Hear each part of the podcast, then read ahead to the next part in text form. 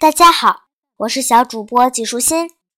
今天我继续来给你讲中华上下五千年土木堡之变。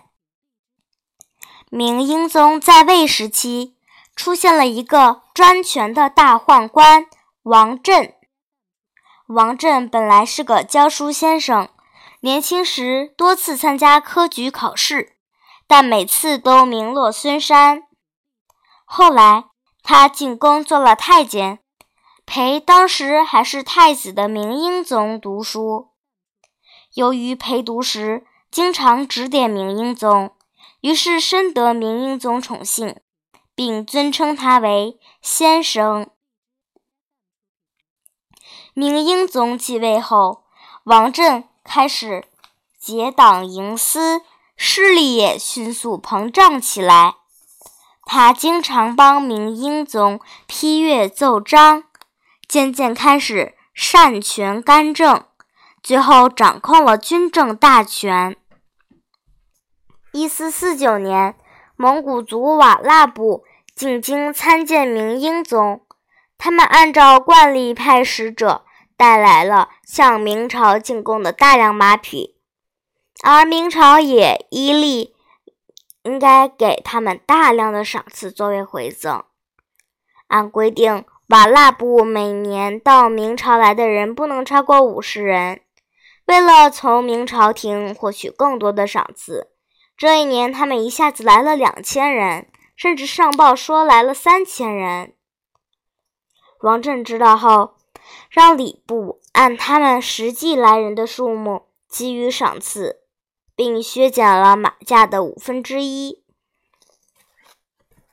瓦剌首领也先得知此事后，非常的生气。这年七月，也先亲率数万大军进攻山西大同，瓦剌大军锐不可挡，大同守军节节败退。瓦剌入侵的事情传到京城后，王振不以为然。鼓动明英宗御驾亲征，明英宗向来听信王振的话，便亲自率领五十万大军直逼大同。由于不了解敌情，明军缺乏完备的作战方针和充足的后勤补给，加上道路崎岖难行，一路而来，大批士兵病死、饿死，尚未开战就已经兵力大损。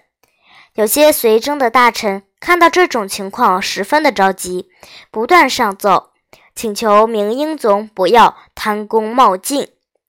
但不懂军事的王振不仅不听劝告，反而罚进谏的大臣们在草地上跪了一天。军队疲惫万分地赶到大同后，未经休整，就命令继续向北进发。也先抓住了明军此时人困马乏的机会，在两山之间的要路设下埋伏，一举包围了先头部队。西宁侯朱英和武进伯朱冕率军前来增援，也都中了埋伏。两军在山间厮杀了半日，结果明军全军覆没。前方战败的消息传来后，明英宗惊惧不已，王振也惊慌失措。慌乱中，明英宗采纳了群臣们的建议，决定退兵。情况危急，理应快速退兵。可是王振为了显示自己的威风，在退兵时不顾将士们的疲惫，竟然下令绕行经过自己的家乡豫州的那条路。要让家乡父老看看自己威风凛凛的样子。瓦剌士兵很快就追了上来，明军又被打得落花流水。无奈之下，明英宗和王振带着队伍往东撤退，一直退到土木堡。土木堡在今天的河北省怀来县土木镇境内。大臣们都建议快速退到怀来城内，而王振却因几千车财宝还未运到，便命令军队在土木堡驻扎下来。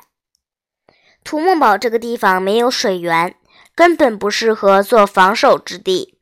明军因为连续吃败仗，士气低落，不敢和瓦剌军队交锋，所以被困在这里三天，渴死的人马不计其数。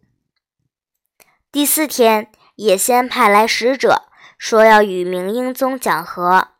其实瓦剌自始至终都占据优势，一旦开战，绝对能取胜，根本没有必要提主动提出讲和。这只是他故意设下的一计。但明英宗不知是计，见瓦剌来讲和，以为局势已经缓和了，危险已经解除了，便马上命士兵出城取水。士兵们争先恐后地冲出城去。这时，野先带领伏兵突然发动袭击，明军数百人阵亡。兵败之际，王振被气愤的护卫将军樊中用锤子砸死了。